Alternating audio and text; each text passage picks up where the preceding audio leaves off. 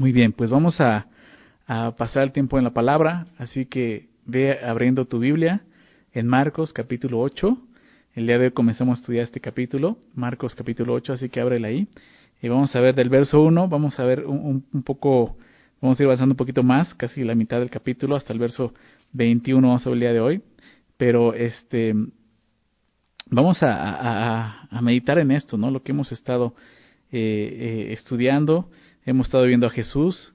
Desde un principio te decía, creo que es, bueno de repente poner una pausa en nuestro, en nuestro estudio así, verso a verso, capítulo a capítulo, libro a libro en el, en el Nuevo Testamento o Antiguo Testamento. ¿Para qué? Para ir al Evangelio, ¿no? Para ir a, ver la vida de Jesús, para poder recordar eh, nuestro Señor, cómo, cómo, quién es, cómo es, ¿no? Cómo se comportaba estando aquí en la tierra, porque cuánto nosotros necesitamos, ¿verdad? Seguir su ejemplo. Entonces es bueno venir a, los evangelios y poder recordar ¿no? la misericordia, la compasión, la gracia de nuestro Señor, ¿verdad?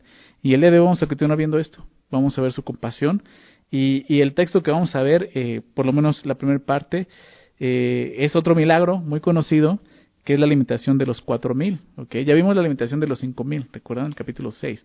El capítulo 8 empieza con la limitación de los cuatro mil, ¿sí? Y eh, pues quisiera comenzar leyéndolo, quisiera leer eh, esta parte del verso 1 al 10, aunque vamos a estudiar más adelante todavía, pero vamos a ver solamente, voy a leer eh, esta primera parte del, del capítulo 8, verso 1 al verso 10, y dice así de esta manera.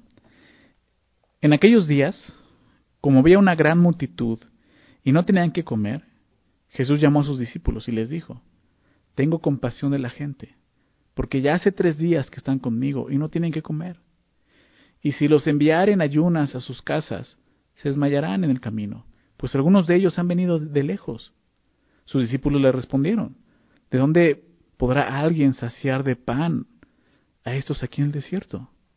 Él les preguntó, ¿cuántos panes tenéis? Ellos dijeron, siete. Entonces mandó a la multitud que se recostase en tierra, y tomando los siete panes, habiendo dado gracias, lo partió y dio a sus discípulos para que los pusiesen delante, y los pusieron delante de la multitud. Em, tenían también unos pocos pececillos, y los bendijo, y mandó que también los, los pusiesen delante. Y comieron y se saciaron. Y recogieron de los pedazos que habían sobrado siete canastas. Eran los que comieron como cuatro mil, y los despidió. Y luego entrando en la barca con sus discípulos, vino a la región de Dalmanuta. Señor, te damos gracias por esta mañana, por este nuevo día que tú nos das en, tu misericordia. Señor, de poder estar juntos, reunidos de esta manera, pero conociéndote, Señor.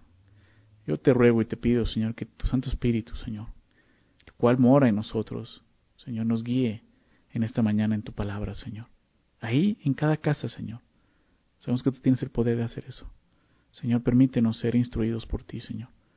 Ayúdanos a entender lo que este pasaje que vamos a ver el día de hoy quiere enseñarnos, Señor. Danos corazones eh, receptivos, Señor, a tu palabra, humildes, Padre, para que podamos recibir lo que tú tienes para nosotros en esta mañana, Señor. Por favor, Padre. Te lo pedimos en el nombre de Jesús. Amén. Muy bien.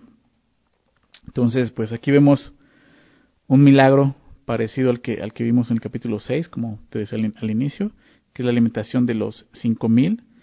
Eh, claramente, eh, digo esto, y voy a decir esto porque algunos han llegado a confundirse o, de una forma muy, eh, pues con cierta maldad, no tratando de, de em, desacreditar la palabra de Dios, llegan a decir que, que es el mismo milagro, ¿no? o que la Biblia eh, se contradice en ciertas cosas, etcétera, etcétera. Pero claramente son dos milagros diferentes. ¿sí? Eh, solo que este segundo milagro de alimentación solo aparece en Mateo y Marcos. Si recordemos que la alimentación de los cinco mil, como menciona en el capítulo 6, aparece en, los cuatro evangelios. Pero este, de los cuatro mil, solo aparece en dos evangelios, Mateo y Marcos. ¿Ok? Entonces, conforme vayamos avanzando en algunas cosas, voy a estar haciendo esa diferencia, para que veamos que, que no es el mismo milagro y que no está contradiciéndose chocando. Eh, son diferentes milagros, ¿sí? y cada uno tiene un propósito en particular, y es lo que vamos a ver eh, pues más adelante. Pero la, primer, la, primera diferencia es que el milagro de, la alimentación de los cinco mil en el capítulo 6, recordemos, ocurrió en Galilea, ¿ok? Em, donde pues sabemos que es territorio judío, donde la multitud eh, pues primordialmente eran judíos, ¿verdad? Pero este milagro, el que vemos aquí en el capítulo 8, de, acerca de la alimentación de los cuatro mil, ocurre cerca de Decápolis. Recuerda, estábamos ubicados ahí. Jesús está, está en, territorio gentil. Si ustedes recuerdan, esto lo vimos desde mm, el capítulo 7, ¿no? ¿no? Como Jesús ya estaba llegando a un territorio que no era judío. ¿sí? Además lo vimos rodeando el territorio judío porque no quería entrar todavía al territorio judío. Entonces él está en un territorio gentil aquí, ¿sí? Donde la multitud, pues sí, era eh, predominante eh, gentil, que eran gentiles. Entonces eso ya nos empieza a enseñar ciertas cosas, ¿sí? Pero vamos a ir al texto. Dice, en aquellos días, como había una gran multitud y no tenían qué comer, Jesús llamó a sus discípulos y les dijo. Entonces eh, Jesús llama a, a sus discípulos no porque Él los necesite, sino porque ellos necesitan aprender una lección más. ¿Ok? Y, quiero que tomemos en cuenta esto, porque definitivamente el pasaje que vamos a ver el día de hoy está enfocado en los discípulos, lo que ellos están aprendiendo y cómo están percibiendo las verdades de Jesús, su mensaje. Y esto obviamente es importante para nosotros, porque tenemos, podemos examinarnos ¿sí? Porque nosotros podemos identificarnos totalmente con los discípulos, porque eso es lo que somos, discípulos de Jesús. Entonces este pasaje nos lleva a examinar cómo estamos recibiendo las enseñanzas de Jesús el día de hoy, ¿sí? Hemos estado viendo desde el capítulo 4 em, cómo las multitudes recibían su mensaje. ¿Recuerdas que Jesús comenzó hablando en el capítulo 4 de la parábola del sembrador, y, diferentes terrenos que representaban los corazones de, de las personas, de cómo recibían y, ha llegado al punto de enfocarse ahora en los discípulos. Entonces, esto ya está más enfocado en nosotros. ¿Cómo estamos recibiendo el día de hoy nosotros la palabra de Dios? Entonces, Jesús eh, ve una necesidad e, e, invita a sus discípulos, Como ya lo hizo anteriormente. Él los llama, como te decía, no porque Él necesite de ellos, sino porque ellos necesitan aprender una lección más, ¿sí? Entonces dice que en esos días había una gran multitud, como ocurría con Jesús, pero esa multitud está en territorio gentil, ¿recuerdas? Pero Jesús dice, no tienen que comer. ¿Sí? Y dice en el verso 2, tengo compasión de la gente, les dice Jesús, porque ya hace tres días que están conmigo y no tienen que comer. O sea, eh, bueno, nuevamente Jesús, lo que vemos al principio es que se muestra compasivo, tengo compasión de la gente. ¿sí? Eso es algo que ya vimos y lo mismo ocurrió en el capítulo 6 en la alimentación de los cinco mil, Jesús lo dijo en el verso 34, salió Jesús y vino una gran multitud y tuvo compasión de ellos. ¿sí? Pero ya aquí Jesús es el que está diciendo, tengo compasión de la gente. ¿no? Eh, porque, bueno, lo, solo para recordar, lo vimos también con, con, con los cinco mil. Jesús puede compadecerse de nosotros, como dice Hebreos. Tenemos un gran sumo sacerdote, ¿verdad? Que puede compadecerse. ¿Por qué? Porque Él vivió en nuestra situación, sin pecado, pero vivió como hombre, conociendo, ¿no? Eh, pues aún lo que vemos aquí, el hambre, ¿no? Entonces Jesús dice, tengo compasión de ellos, ¿por qué? Porque hacen tres días que están conmigo y no tienen que comer. Entonces imagínate, eh, ya, habían, ya habían pasado tres días, ¿sí? Y Jesús pues tiene compasión de ellos, así como tuvo compasión de la necesidad de los judíos. ¿sí? Él tiene compasión de la necesidad de los gentiles. Ahora, algunas cosas. Cuando Jesús tuvo compasión de los cinco mil, si ustedes recuerdan, ya no lo leí, pero déjame leer en el verso 34, fue por esto. Dice, tuvo compasión de ellos porque eran como ovejas que no tenían pastor. ¿Recuerdan? Jesús tuvo compasión de los judíos porque eran como ovejas sin pastor, los veía así. Pero aquí, con los cuatro mil, no, no es porque los ve como ovejas sin pastor. ¿Por qué? porque ellos no son el pueblo de Israel, ¿recuerdas? La casa de Israel, ¿sí? Pero tiene compasión de ellos. ¿Por qué? Porque no tenían que comer, o sea, sí ve una necesidad y tiene compasión de ellos. Este, además, eh, en la alimentación de los cinco mil, viendo que es, una, es, es, es, diferente momento, la multitud llevaba un día con Jesús. Esta multitud aquí de gentiles lleva tres días con Jesús. Se imagínate tres días con él. Obviamente, yo creo que llevaban ya por lo menos unas buenas horas sin comer, ¿sí? Entonces no tenían que comer. Y Jesús dice, o sea, llevan tres días conmigo y ya no tienen que comer. Entonces les dice, y si los enviaren ayunas, porque no habían comido nada a sus casas, pues se van a desmayar en el camino, no van a poder llegar. ¿Por qué? Porque algunos de ellos vienen desde lejos, es lo que dice Jesús. Entonces me encanta ver cómo Jesús tiene compasión de todos, de judíos, de gentiles. ¿sí? No solo los judíos se acercaban a Jesús, vemos aquí también como los gentiles. Y ellos venían desde lejos buscando a Jesús. Entonces, en esos primeros versículos Jesús expone la situación y se las expone a sus discípulos. E, es interesante porque él pudo haber hecho, los pudo haber alimentado sin necesidad de decirles algo a los discípulos. Pero vemos cómo Jesús está haciendo partícipes en esto nuevamente a sus discípulos. Entonces vamos a ver cómo responden los discípulos. Sus discípulos le respondieron, ¿de dónde podría, podría alguien eh, saciar de pan a estos aquí en el desierto. Em, Ustedes recuerdan cómo, cómo respondieron en, en, la alimentación de los cinco mil. Ellos simplemente dijeron, pues diles que ya se vayan, despídelos, ¿recuerdas? Fue lo primero, pues es muy sencillo, Jesús, ya diles que se vayan, cierra, cierra el changarro y vámonos, ¿no? ¿Te acuerdas? Pero de repente ya se quedan así, ok, bueno, entonces, o sea, que los despida, pues ya vimos que Jesús ya nos dijo, no les voy a decir que se vayan porque se me pueden desmayar en el camino, ¿no? Entonces la pregunta es, ¿de dónde podrá alguien? ¿No? No dice nosotros, ¿de dónde podremos, de dónde podrá alguien saciar de pan a estos aquí en el desierto? Lo primero que vemos que están en el desierto, o sea, no hay un lugar donde puedan ir comprar, comprar pan. Dice, ¿cómo le vamos a hacer? Ahora, esta pregunta de los discípulos supone que ellos se habían olvidado muy pronto de la provisión milagrosa que Jesús hizo con los cinco mil. Que Jesús lo acaba de hacer. Y de repente aquí, ¿cómo le vamos a hacer? O sea, es como decir hello, o sea, ¿no recuerdan? ¿No? Ahora, ¿cuántas veces, digo antes de que seamos duros con los discípulos, cuántas veces no hemos hecho lo mismo nosotros o no nos ha pasado lo mismo? ¿Cuántas veces nos olvidamos que nuestro Señor es misericordioso? ¿Cuántas veces olvidamos que nuestro Señor es poderoso, es fiel? ¿Verdad? ¿Cuántas veces olvidamos que es compasivo? No debemos olvidar que el Señor, el Señor Jesús es el mismo, dice la palabra, ayer y hoy por los siglos. ¿sí? Ese mismo Señor que tuvo compasión de judíos y de gentiles, es el mismo Señor que tiene compasión de nosotros, que conoce nuestra condición, recuérdalo. Su misericordia es nueva cada mañana, dice la palabra. Él no falla. No, no olvidemos eso, Él no falla.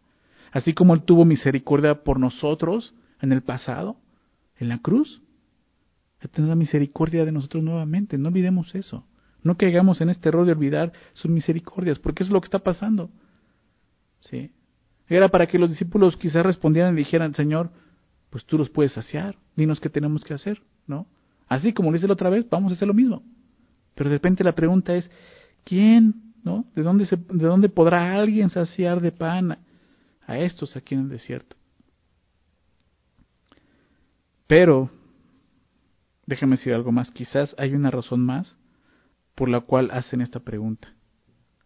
Recordemos que Jesús y sus discípulos aún están en territorio gentil, si están con los gentiles. Los discípulos vieron y escucharon lo que Jesús le dijo a la mujer sirofenicia. ¿Recuerdas en el capítulo 7? En el verso 27, cuando esta mujer se acerca con su religiosidad, ¿no? Este, hijo de David, ten misericordia de mí. Que Jesús prácticamente ni le hace caso, ¿sí recuerdan? Y Jesús, recuerda lo que le dice, déjame recordar eso en el verso 27. Capítulo 7, verso 27. Pero Jesús le dijo, deja primero que se sacien los hijos. Porque no está bien tomar el pan de los hijos y echarlo a los perrillos. Entonces, en, este contexto, porque esto está en medio de los dos eh, milagros de alimentación, recuerda, unos gentiles, otros con, unos con judíos, otros con gentiles, entonces es posible que, que, déjame decirlo así, los distraídos discípulos no hayan entendido la enseñanza de la mujer sirofenicia. Por lo tanto, ellos pensaron que Jesús no alimentaría a los gentiles como lo hizo con los judíos. ¿Sí? Por lo que dijo, o sea, no está bien dar el pan de los hijos, o sea, a, los hijos, hablando de Israel, echarlo a los perrillos. ¿Recuerdas? Ya lo vimos, hablando a los gentiles. Si tú no estuviste con nosotros, te invito a que escuches esa enseñanza para que puedas entender a qué se refiere Jesús. Pero prácticamente Jesús está mostrando ¿no? que, que hay un orden, ¿sí? Lo cual la mujer sirofenicia eh, eh, entiende, ¿no? Y entonces le contesta y le dice, sí señor, pero unos perrillos debajo de la mesa comen de las migajas de los hijos. ¿Sí? Y Jesús le sorprende esto, ¿no? Y ve su fe y reconoce su fe. Pero eso no quiere decir que Jesús dijo, yo vengo por los gentiles, yo vengo solo por los judíos, perdón, y los gentiles se van al infierno, como los judíos pensaban. Eso, eso no es lo que está pasando. Pero quizá los, los, los discípulos, siendo judíos, seguían con esa mentalidad. Y, y, creo que, y creo que sí es así, porque, porque realmente, si ustedes recuerdan, y lo cité eh, anteriormente en otra enseñanza, cómo realmente eh, vimos cómo Pedro realmente logró entender esto hasta el libro de los Hechos, ¿verdad? Hasta cuando tiene esta visión en casa de Cornelio donde ve este lienzo que baja tres veces y, y Dios le dice, mata y come, ¿no? dice, no, Señor, son animales inmundos, yo nunca he comido algo así. Dice, mata y come, o sea, no le llames inmundo a lo que yo ya limpié. Entonces, ya en ese momento vemos cómo Pedro tenía ese chip judío, le costaba trabajo entender que Jesús murió no solamente por los creyentes judíos, sino también por todos los creyentes del mundo, sean judíos o gentiles. ¿Ok? Si hay un orden, y Jesús respetó ese orden, pero eso no quiere decir que Jesús solo tiene compasión para algunos. Jesús tiene compasión por todo lo que vemos aquí. Entonces los discípulos quizás eh, eh, están considerando esto, a ver, no, pues Jesús así trató a la mujer sirofenicia, pues esto es como lo va a tratar, ¿no? Entonces los discípulos seguían creyendo que las promesas eh, de Dios eran solo para los judíos, ¿sí? Pero Jesús le está mostrando que su mensaje y su compasión son para todo el mundo. ¿Sí? Entonces, dice el verso 5, Él les preguntó, ¿cuántos panes tenéis? Ellos dijeron siete. ¿Se dan cuenta? La misma pregunta que les hizo en el capítulo 6 con la alimentación de los cinco mil. ¿Cuántos panes tienen? O sea, todo esto tenía que haberles recordado la manera en que Jesús actuó en ese momento, pero nos están olvidando. Verso 6, entonces mandó a la multitud que se recostase en, en tierra y tomando los siete panes, habiendo dado gracias, lo partió y dio a sus discípulos para que los, los pusiesen delante y los pusieron delante de la multitud. Jesús hace lo mismo que hizo con los cinco mil, ¿se dan cuenta? Antes de, partir los panes, ¿qué hace? Da gracias a Dios. Eso es interesante, ¿por qué? Porque Jesús está con gentiles. ¿Sí? Entonces, de esta manera, o sea, un judío podía entender lo que Jesús hacía al orar, pero un gentil quizás no lo veía de, esta, de esa forma. Entonces, de esta manera los gentiles sabrían que la bendición vendría del cielo, vendría del Señor, vendría de Dios. ¿sí? Eso es lo que estaba haciendo Jesús. Lo mismo, pero lo está mostrando. ¿sí? ¿Quién es quien lo está bendiciendo? Entonces, nuevamente Jesús no quiere que esos gentiles lo vean como un simple hacedor de milagros. Él quiere que entiendan que su mayor bendición viene del cielo, viene de Dios. Entonces, eh, les dice a sus discípulos, dio a sus discípulos, perdón, para que los pusiesen delante y los pusieron delante de la multitud. Nuevamente Jesús quiere que sus discípulos participen en este milagro. ¿Por qué? Al principio te decía, no, no es porque Él necesite que ellos participen, no es porque Jesús no pueda llevarles el pan, ¿no? Jesús si quiere puede aparecer ahí sin necesidad de estarles llevando el pan en cada, cada uno de, de esas personas.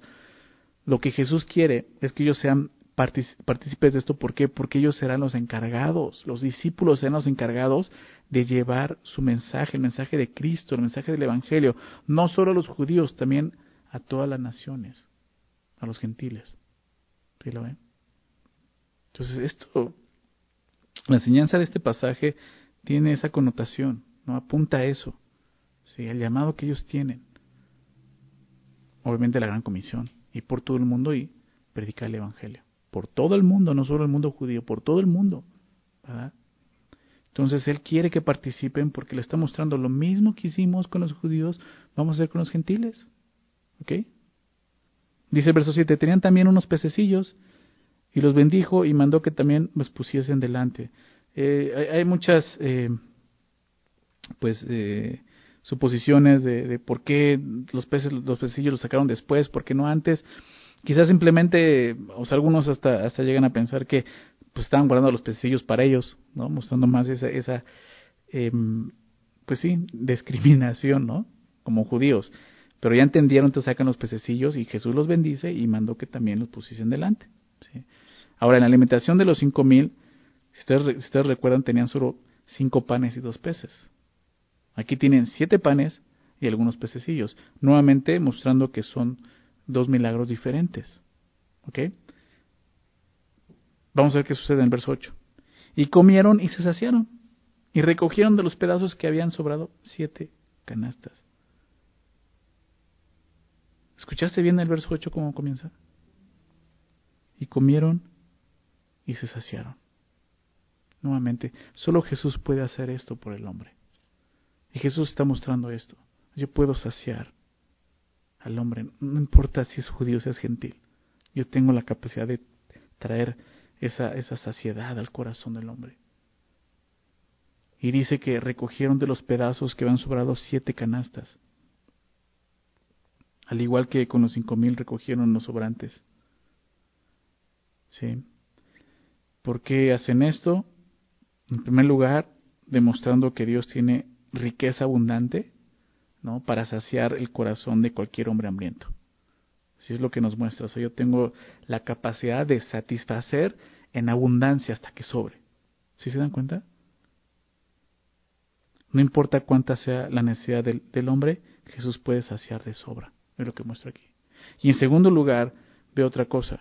Recoge lo sobrante, ¿por qué? Porque Dios no quiere que se desperdicie nada de sus dones, de lo que Él nos da.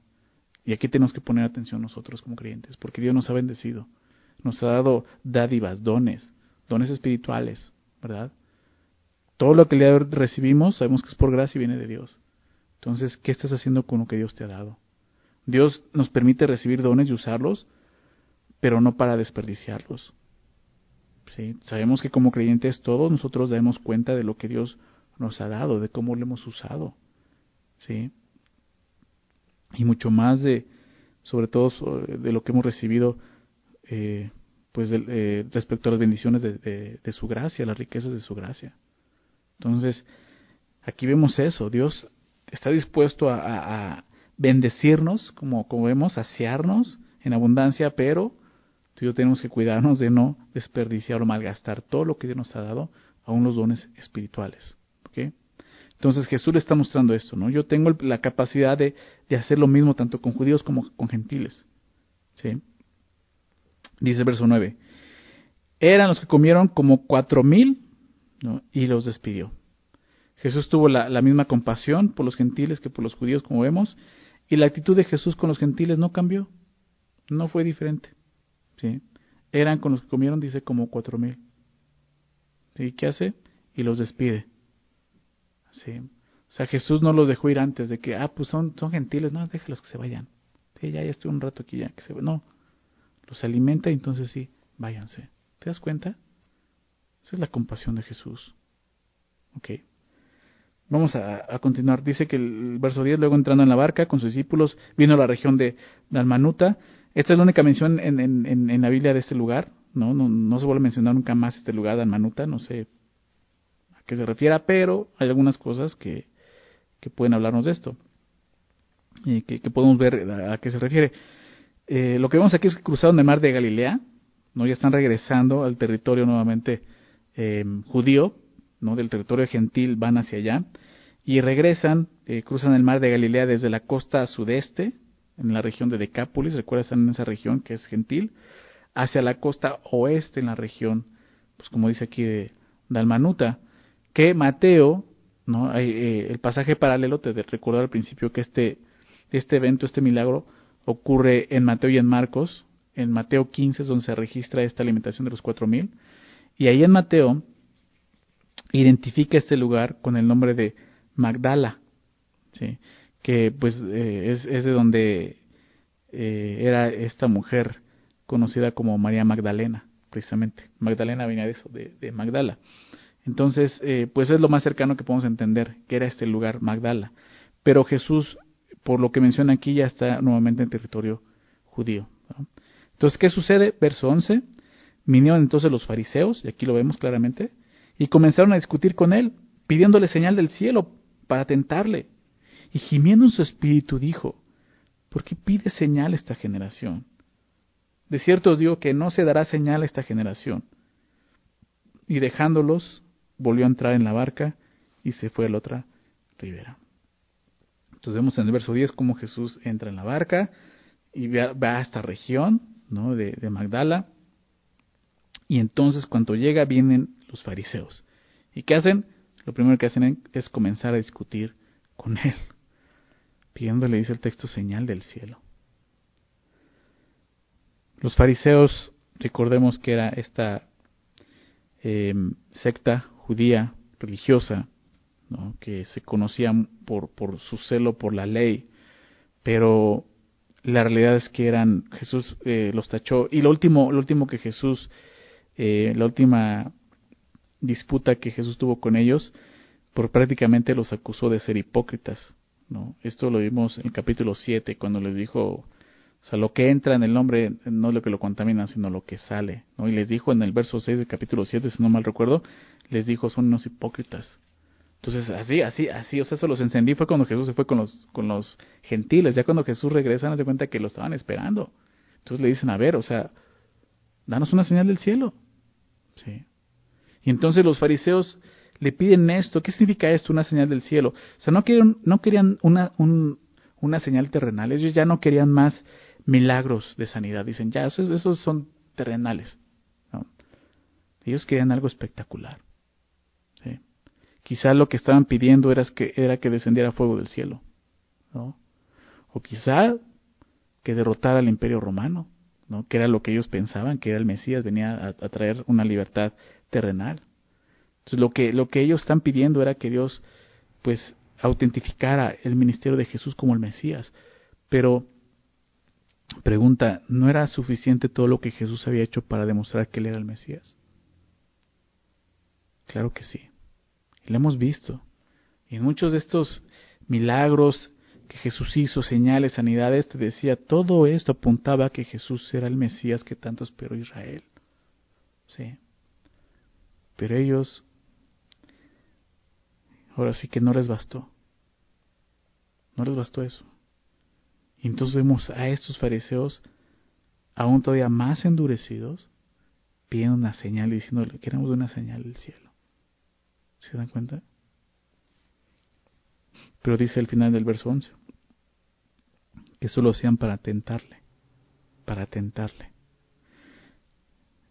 Esta palabra tentarle es la misma palabra que Marcos utilizó en capítulo 1, versículo 13, cuando Jesús fue tentado por Satanás. ¿Acuerdan?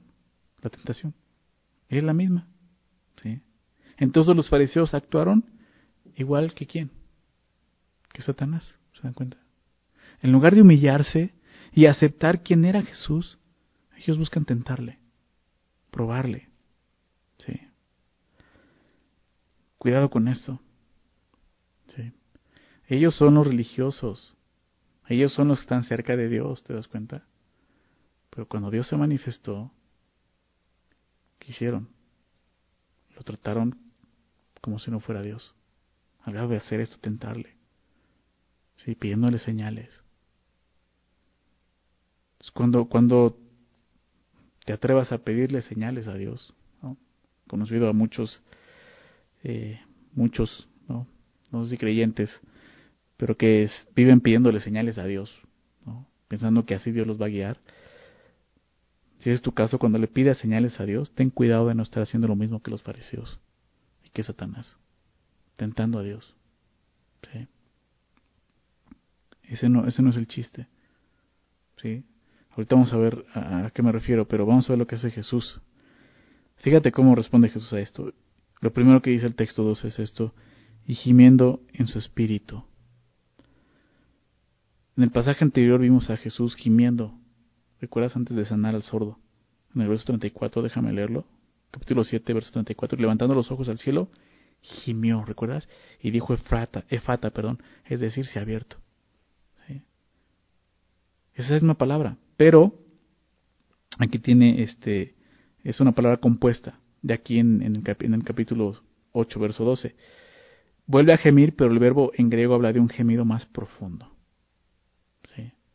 Entonces, Jesús gime al ver la consecuencia del pecado en el hombre sordo, ¿recuerdas? Vimos eso, ¿no? Ese dolor de ver su condición por el pecado.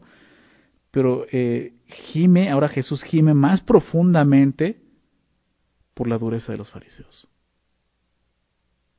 O sea, a Jesús realmente le duele escuchar esto, que ellos vengan y le digan, a ver, danos ahora una señal del cielo, así como diciendo, o sea, ¿qué creen que he estado haciendo? ¿De dónde creen que viene mi poder? O sea, Nicodemo, ¿recuerdan a Nicodemo? Juan 3, que era un fariseo. Sí, llegó a ser un discípulo de Jesús al final. Pero él mismo reconoció, o sea, maestro, sabemos que, que nadie puede hacer las señales que tú haces si no viene de Dios. Él mismo reconoció, tú vienes de Dios. el problema de Nicodemo es que no reconocía que venía como el Mesías. Pero estos fariseos ni siquiera reconocen que viene de Dios. O sea, a ver, muéstranos que vienes de Dios. Haz una señal del cielo. ¿Se dan cuenta? Entonces esto Jesús le duele y lo primero que hace es gemir en su espíritu. ¿Sí? El, deseo de, una señal del cielo no era sino otra evidencia. ¿De qué? De la incredulidad de sus hombres. Una evidencia más de un corazón duro. Un corazón que nunca será saciado, ni siquiera por el Señor. Dices, a ver, pero me tocas de decir que el Señor tiene toda la capacidad y toda la riqueza de poder saciar el corazón del hombre. Sí, pero de un corazón que está hambriento por la verdad. Un corazón humilde que está dispuesto a aceptar. Estos hombres no pueden ser saciados. ¿Por qué? Porque no tienen hambre de la verdad. ¿Sí se dan cuenta? Y tú y yo tenemos que tener cuidado de eso. Porque esos hombres se gloriaban en ellos mismos de conocer la verdad de Dios, de enseñar la verdad de Dios. Pero cuando la verdad, estuvo delante de ellos, no pudieron reconocerlo. Rechazaron esa verdad. Nosotros a veces nos jactamos de ser cristianos, de conocer la Biblia, de conocer mejor que otros, ¿verdad? Otros gentiles, bueno, no gentiles, pero incrédulos, ¿no? Porque así llegamos a este punto, comportarnos como los judíos, esos gentiles, no somos gentiles, recuérdalo. O sea, ten cuidado de esa actitud. Podemos llegar a caer en esto. Los discípulos estaban cayendo en eso. Por eso estaban olvidando de la compasión de Jesús. Entonces, después de gemir en su espíritu, dijo, ¿por qué pide señal esta generación? ¿Por qué pide señal? Recordemos que Jesús hace esta pregunta gimiendo en su espíritu, o sea, con, con dolor, Imagínate esa imagen de Jesús. De qué manera Jesús dice, ¿por qué pide señal esta generación? A Jesús le duele ver esto, la religiosidad. Él se sorprende que el pueblo, ese pueblo que él mismo eligió para llevar su nombre a todas las naciones, para representarlo delante de todo el mundo, después de ver todo lo que ha hecho hasta aquí, este pueblo le pidan señales. Por eso decía, e, e, esto que están haciendo es una evidencia simplemente de un corazón que está duro, duro, duro. Y Jesús dice, no es posible que sigan con lo mismo. A Jesús le duele esto. Porque la verdadera fe no pide señales. La fe verdadera queda satisfecha al oír y creer la palabra de Dios. ¿Sí? Como creyentes podemos pedir confirmación de lo que Dios nos ha hablado, pero pedir señales, entonces tenemos ya muchas señales en la palabra como para que sigamos tentando a Dios de esa manera. Entonces, no hay fe. ¿sí? Aquellos que piensan que a través de los milagros las personas pueden venir a la fe, no han entendido esto. ¿Sí? Hay mucha gente que tiene ese concepto. Es que si Dios sana a esta persona, si Dios hace este milagro por esta persona, esa persona va a creer. No es cierto. Aquí lo estamos viendo, un corazón endurecido. O sea, no importa cuántos milagros pueda haber. El problema es su corazón que está endurecido. ¿Sí? ¿Se dan cuenta de eso?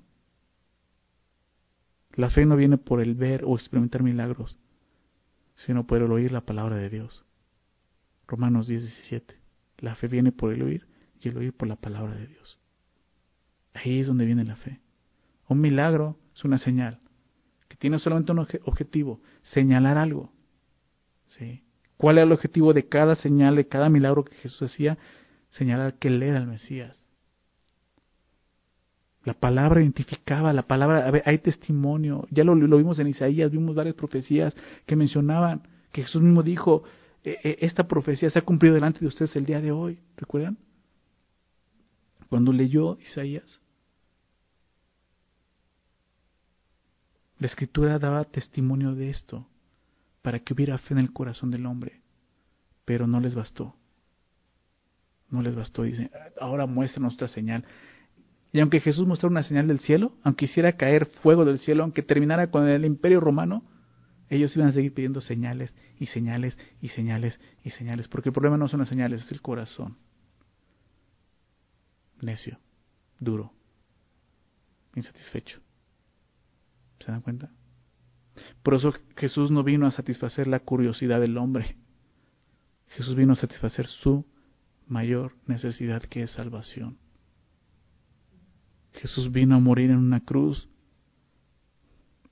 para salvarnos, porque esa es la mayor necesidad de todos nosotros, salvación, estamos perdidos. Los fariseos están lejos de entender esto. Los discípulos también. Digo, la siguiente semana vamos a ver una respuesta, ¿no? Pero así están los discípulos también, muy, muy similares a los fariseos. Ahorita vamos a ver qué pasa, pero es lo que está ocurriendo aquí. Entonces, ¿qué pasa? ¿Qué contesta Jesús? De cierto os digo, verso 12, que no se dará señal a esta generación. No va a haber más señal. Digo, aunque aquí dice que no se dará señal a esta generación, aún faltaría la señal más grande de todas. ¿Cuál es? La resurrección de Jesús. Esa es la señal que todos verían, ¿sí? Y que no podrán negar. Pero aún esa señal del cielo será rechazada por esa generación. ¿Sí? Eh, Mateo, eh, más bien Marcos, omite algo. Si tú recuerdas en Mateo, déjame citar esto. En Mateo 16, verso 4, pasaje, pasaje paralelo a esto, es donde vemos lo que Jesús dice. Él dice así, la generación mala y adúltera demanda señal. Pero señal no le será dada, sino la señal del profeta Jonás. Y dejándole se fue.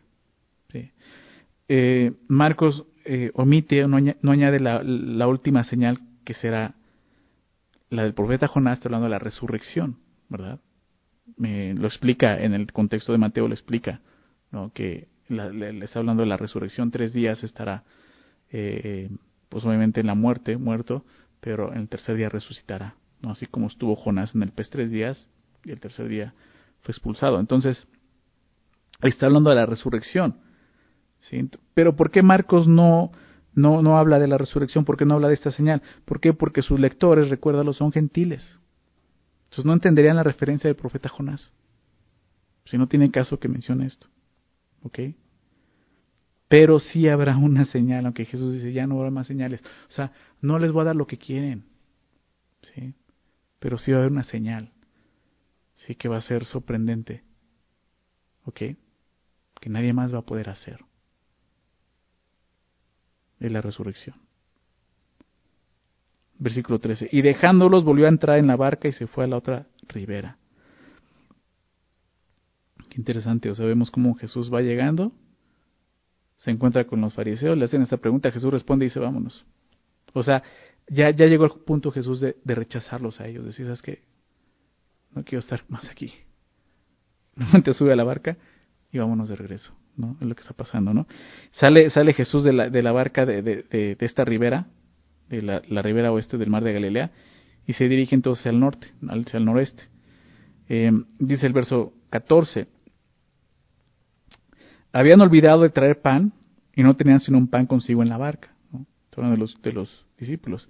Y él les mandó diciendo, mirad, guardaos de la levadura de los fariseos y de la levadura de Herodes. Y discutían entre sí diciendo, es porque no trajimos pan. Y entendiéndolo Jesús les dijo, ¿qué discutís? ¿Por qué no tenéis pan? No entendéis ni, ni comprendéis. Aún tenéis endurecido vuestro corazón. Teniendo ojos no veis. Teniendo oídos no oís. Y no recordáis. Cuando partí los cinco panes entre cinco mil, ¿cuántas cestas llenaron, eh, llenas de los, de los pedazos recogisteis? Ellos le dijeron doce. Y cuando los siete panes entre cuatro mil, ¿cuántas canastas llenas de los pedazos recogisteis? Ellos dijeron siete. Y les dijo, ¿cómo aún no entendéis? Estamos llegando a la parte final, donde entonces ya se va a enfocar en la enseñanza de los discípulos. El verso 14 eh, nos dice, habían olvidado traer pan y no tenían sino un pan consigo en la barca. ¿Por qué dice esto Marcos? Porque no está dando el contexto para que podamos entender lo que sucede más adelante. ¿Sí? Porque es que los discípulos piensan de esa forma. Prácticamente lo que vemos aquí es que la preocupación de los discípulos estaba más en lo terrenal que en lo espiritual. ¿Sí? Ellos se habían olvidado traer pan y, pues se subieron a la barca junto con Jesús. Y entonces Jesús les dice, y, y, es interesante que dice, y les mandó. Son mandato. Miren, esta palabra mirad habla, habla de estar atentos, de, de cuidarse. Mirad, guardaos, guárdense de la levadura de los fariseos y de la levadura de Herodes. ¿A qué se refiere esto? Porque esto, esto es lo que Jesús le está enseñando. Guárdense de esto, de la levadura de los fariseos y de la levadura de Herodes. Eh, ¿A qué se refiere? En Lucas, por ejemplo, en Lucas, la levadura de los fariseos se refiere a la hipocresía, totalmente, que es algo que Jesús ya, ya había, eh, eh, los, había acusado de eso, ¿no? Hipocresía.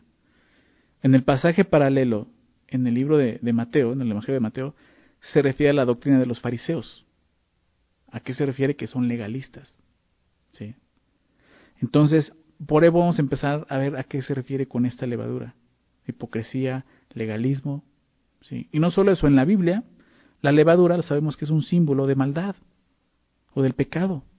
¿sí? En, desde un principio el Señor le enseñó a, su pueblo, al pueblo de Israel, no, desde un principio les enseñó esto. En la celebración de la Pascua los judíos deben de sacar toda la levadura de sus casas, ¿recuerdas? Como una representación del pecado, tenían que sacar todo. En ninguna, eh, ninguna de sus ofrendas, lo vimos en, en, en, en el Pentateuco, en ninguna de sus ofrendas se permitía la levadura porque representaba esto. Pablo, el apóstol Pablo le dijo a los corintios, en 1 Corintios capítulo 5, verso 6, y también se lo repite a los Gálatas, Gálatas 5, 9, un poco de levadura leuda toda la masa. ¿Recuerdan? Entonces, esto lo está diciendo aquí Jesús. Ahora, Pablo está refiriendo ahí a la maldad del corazón, sea, el pecado que no ha sido confesado. Entonces, esta levadura está hablando de esa hipocresía, de esa religiosidad, de la maldad del corazón, del pecado. ¿Sí? Porque es así, el pecado, al igual que la levadura, llega a ser inapreciable, pero pronto se esparce y afecta a todos. Y Jesús dice, tengan cuidado de esa actitud. ¿Sí?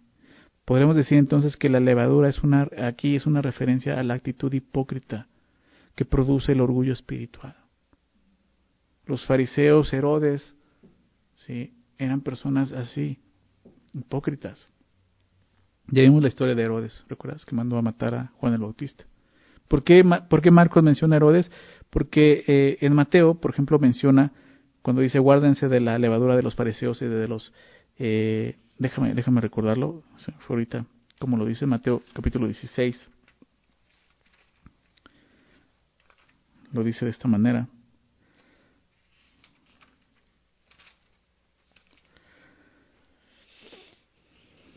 en el verso 11, dice, ¿cómo es que no entendéis? Que no fue por el pan que os dije, que os guardaréis de la levadura de los fariseos y de los saduceos, ¿no? Hablando de eso, levadura de los fariseos y de los saduceos. Eh, ¿Por qué aquí no menciona a los saduceos? Porque nuevamente en el contexto en el que Marcos está escribiendo su evangelio es para gentiles. Muchos del pueblo gentil apenas si podrían, llegaban a conocer a los fariseos, pero los saduceos probablemente no los conocían. Sin embargo, sí conocían a Herodes, ¿sí? que muchos de los saduceos eran seguidores de, Herodes, eran herodianos, como ya hablamos en otra ocasión también. Entonces, es como para que puedan entender la actitud que ellos tienen de hipocresía religiosa. Es una hipocresía espiritual, digámoslo así, que no tiene nada de espiritual, más bien carnal, pero religiosa, creo que es la palabra correcta, una hipocresía, religiosa. Entonces les dice, guárdense de esto, de ese orgullo espiritual. Cuídense de eso. Jesús eh, acaba de salir y acaba de ver eso en ellos. Los, llegan y en lugar de, de, pues de poder rendir su corazón a Jesús después de todo lo que ha hecho, ellos vuelven a pedir una señal y dicen que eso ya es, ya es, ya o sea, ya es el colmo, ¿no? Y Jesús entonces le enseña a sus discípulos, guárdense de eso, ustedes no vayan a cometer eso, ¿ok? Entonces, ¿qué contestan los discípulos? ¿O qué pasa con los discípulos? Verso 16. Y discutían entre sí diciendo, es porque no trajimos pan. O sea, ya me imagino la escena, ¿no? Haciendo Dios, viste, te dije que trajeras pan. Sobró un chorro de pan, te hubieras traído un poco de pan, no tenemos pan y ya le dio hambre ya está diciendo que la levadura. O sea, es el colmo. Parece que los discípulos estaban tan ciegos como los fariseos, ¿verdad? Ellos no entendían lo que Jesús les estaba diciendo. Se olvidaron de la alimentación de los cinco mil.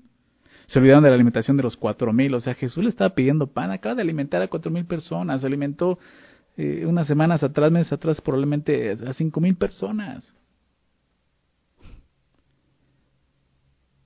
¿Qué, vemos aquí? Que la condición de ellos, la condición espiritual de los discípulos, pues podía verse por su incapacidad de discernir lo que Jesús acaba de, de hacer frente a ellos, ¿se dan cuenta? Tengamos cuidado de esto. Jesús le está diciendo, cuídense de esto. ¿Y sabes cómo responden? Todo lo contrario. No están entendiendo lo que Jesús le está diciendo. Entonces dice, y entendiéndolo Jesús, entendiéndolo, o sea, que, estaban peleando por esto, les dijo, ¿qué discutís? ¿Por qué? Por, o sea, ¿por qué no tenéis pan? ¿O sea, están discutiendo porque no tienen pan? O sea, ¿no entienden ni comprenden? Aún tienen endurecido su corazón, lo que les dice aquí. ¿Se dan cuenta? Esta amonestación de Jesús, y digo, y nuevamente son de esos versículos donde me gustaría poder ver ah, con qué expresión Jesús hace esto. No sabemos si ya lo hace enojado, molesto, o sea, cómo lo está haciendo, pero, pero lo que hicimos es que es una amonestación fuerte, pero acertada. O sea, Jesús le está diciendo, o sea, no es posible. Su corazón sigue duro. Los discípulos aún no lograban discernir el mensaje de Jesús, porque aún había cierta dureza en sus corazones. Ahora, volviendo a lo mismo, no estoy hablando de los fariseos aquí, estoy hablando de los discípulos. ¿Sí? ¿Puede haber dureza de corazón en un discípulo? Sí, aquí lo vemos. Tenemos que tener cuidado de nosotros mismos. ¿Sí? Vamos a, a ver la parte final. Entonces Jesús les sigue preguntando, ¿teniendo ojos no veis? ¿Teniendo oídos no oís? Y no recordáis. Y yo estudiaba y decía, como que le faltó algo, ¿no? O sea, y teniendo cerebro no recuerdan. Teniendo ojos no ven, teniendo oídos no oís, y no recuerdan. A pesar de todo lo que ellos habían experimentado al lado de Jesús, increíblemente los discípulos seguían sin entender. Ellos eran como los hombres que Jesús sanó físicamente, yo lo veo así. Tenían ojos, pero no podían ver. ¿verdad? Tenían oídos, pero no podían oír. Jesús sanó a un sordo, ¿recuerdas? Tenían memoria, pero no podían recordar. ¿Sí? Y entonces les dice, a ver, vamos a repasar las cosas. Me, encanta ver la paciencia de Jesús. Cuando partí los cinco panes entre cinco mil, les recuerda, ¿cuántas cestas? veo la misericordia de Jesús, su paciencia, pero así como, a ver, a ver, como, como, como con manzanitas, ¿no? ¿Cuántas cestas llenas de los pedazos recogiste? Ellos dijeron, doce. Okay. Y cuando los siete panes entre cuatro mil, ¿cuántas canastas llenas de los pedazos recogisteis? Ellos dijeron, siete. Y les dijo, ¿cómo aún no entendéis? Entonces, ¿cuántas canastas, cuánto recogieron? Doce, siete. Ah, entonces sí tienen memoria pero no recordaban. ¿Por qué? Por la dureza que en ellos había. Ya Jesús lo dijo, hay dureza en sus corazones. ¿Sí se dan cuenta?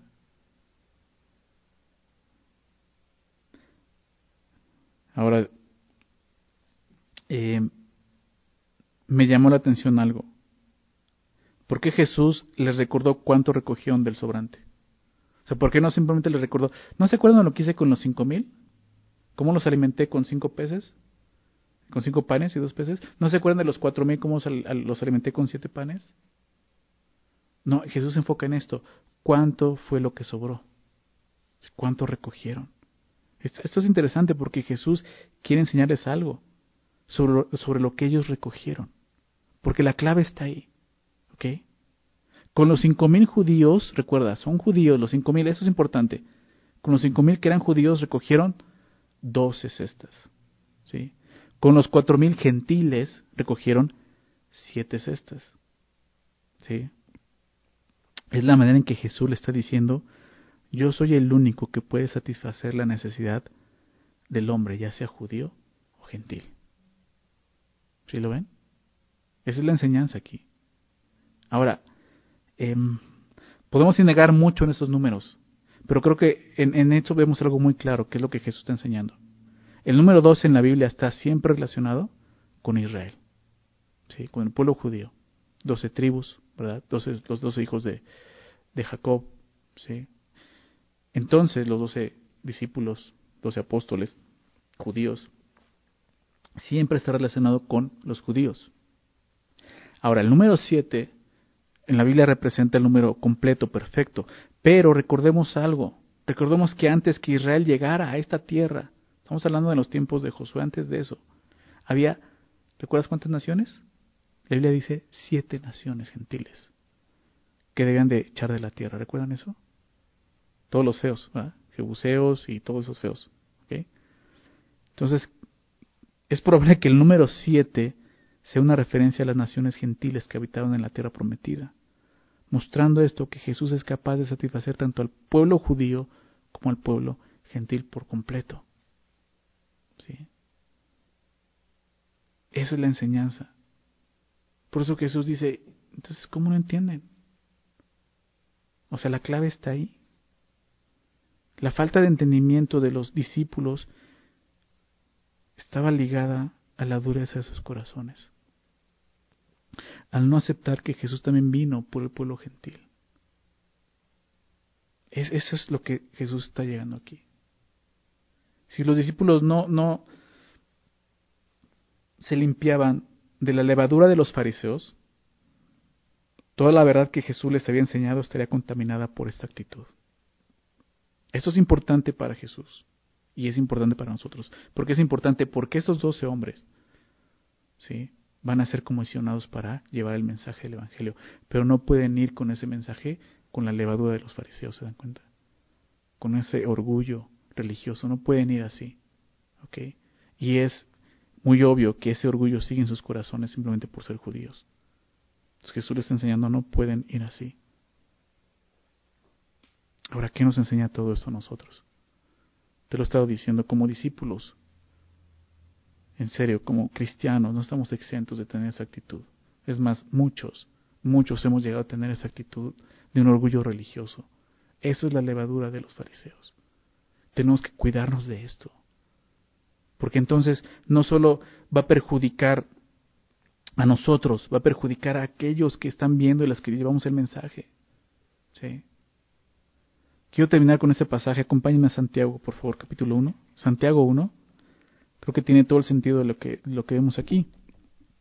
Santiago 1, versículo 21. Miren lo que dice ahí. Santiago 1, verso 21. Dice, por lo cual dice, desechando toda inmundicia y abundancia de malicia, recibid con mansedumbre la palabra, la palabra implantada, la cual puede salvar vuestras almas. ¿Se dan cuenta de lo que está diciendo ahí la palabra ahí? Lo que Dios nos está diciendo.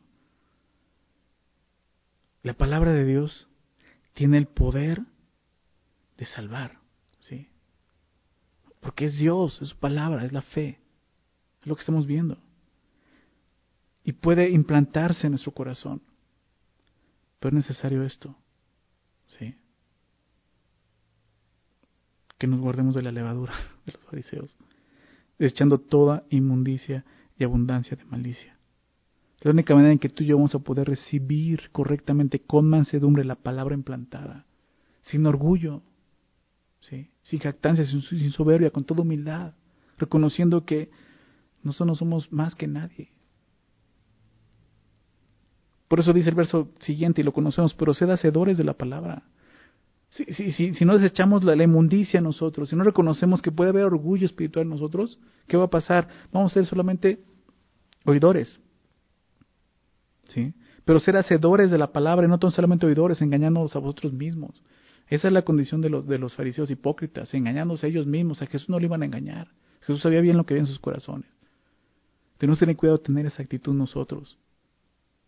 De escuchar y nada más por escuchar, pensar que somos muy espirituales. No, tienes que vivir de acuerdo a eso.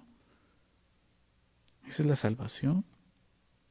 Porque si alguno es oidor de la palabra, pero no hacedor de ella, este es semejante al hombre que considera en un espejo su rostro natural. Porque él se considera a sí mismo y se va y luego se olvida cómo era. O sea, viene la palabra, la lee, pero no vive la palabra, entonces se olvida. Se olvida de cómo es, de lo que necesita día a día. Mas el que mira, fíjate verso 25, más el que mira atentamente en la perfecta ley, la de la libertad, y persevera en ella, no siendo oidor olvidadizo, sino hacedor de la obra, este será bienaventurado en lo que hace. Creo que todos nosotros queremos ser bienaventurados en todo lo que hacemos. Y más en esto, en seguir a Jesús. Creo que la enseñanza para nosotros el día de hoy es esta. Guardémonos del orgullo religioso. ¿sí? Guardémonos de pensar que somos mayores que otros. Si el día de hoy tú y yo conocemos de Jesús y tenemos salvación es por gracia. Recuérdalo, nunca olvides eso. Es por gracia, no hay un mérito en nosotros. ¿Sí? Jesús vino a morir por todos los hombres. Por todos. No importa la condición. Y esto nos tiene que llevar a, ser compasivos como Jesús lo fue. ¿Sí? Entender esto, Jesús vino a morir por, por todos, aún por el, el que está pidiendo limosna en la esquina o el borrachito que está tirado fuera de la cantina. Jesús vino a morir por todos. ¿Sí se dan cuenta? No son mejores que ellos. Guardémonos de esto. Cuidado de esa actitud religiosa que solo va a mostrar que hay dureza en nuestro corazón. Jesús quería hacer algo en estos discípulos porque es a los que estaba preparando. Igual en nosotros Jesús nos está preparando y nos sigue preparando. Nos ha dado el mismo llamado, ir por todo el mundo y predicar el Evangelio. No podemos ir anunciando mensaje de Dios con esa actitud. Está mal. No es congruente. Tenemos que ir con humildad. Sabiendo que ha sido por pura gracia. Vamos a orar. Vamos a dar gracias a Dios por su palabra. Señor, muchas gracias por este tiempo. Gracias por hablarnos, Señor. Gracias por ser tan claro, Señor. Gracias por tu espíritu, Señor. Yo te pido, Señor, que tu palabra, Señor, no vuelva vacía, cumpla el propósito por el cual tú le enviaste a nuestras vidas el día de hoy, Señor. Que podamos responder, Señor, como verdaderos discípulos, creyendo por fe, sin estar pidiendo señales, Señor, sin estar juzgando tu obra, sin estar sintiéndonos más espirituales,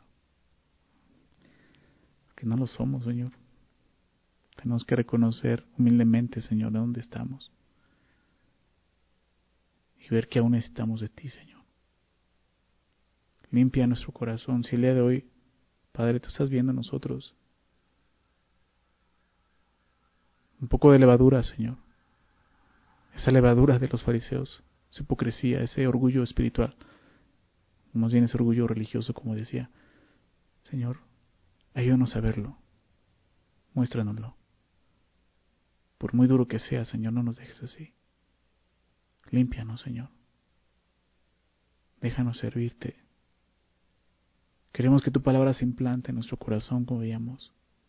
Queremos ser no solo oidores, queremos ser, queremos ser hacedores de tu palabra. Ayúdanos, Señor.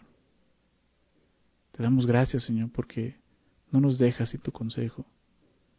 Tú, tú, no nos vas a dejar morir en nuestro pecado, lo sabemos, Señor. En la cruz tú llevaste nuestro pecado y no nos vas a permitir seguir viviendo en él, Señor. Tú quieres que vivamos para ti en la justicia, Señor. Y te pedimos eso, Señor. Llénanos de tu Espíritu Santo. Abre nuestros ojos, Señor.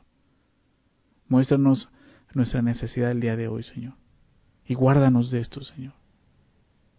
De esta hipocresía, Señor. Ayúdanos a recordar tus misericordias. Que tú has sido misericordioso con nosotros. Y de esa manera, Señor, tú puedes ser misericordioso con quien tú quieras. Señor, te damos gracias. Nuevamente gracias, Señor, por ser fiel, por amarnos y por bendecirnos. Gracias, Padre, en el nombre de Jesús oramos. Amén.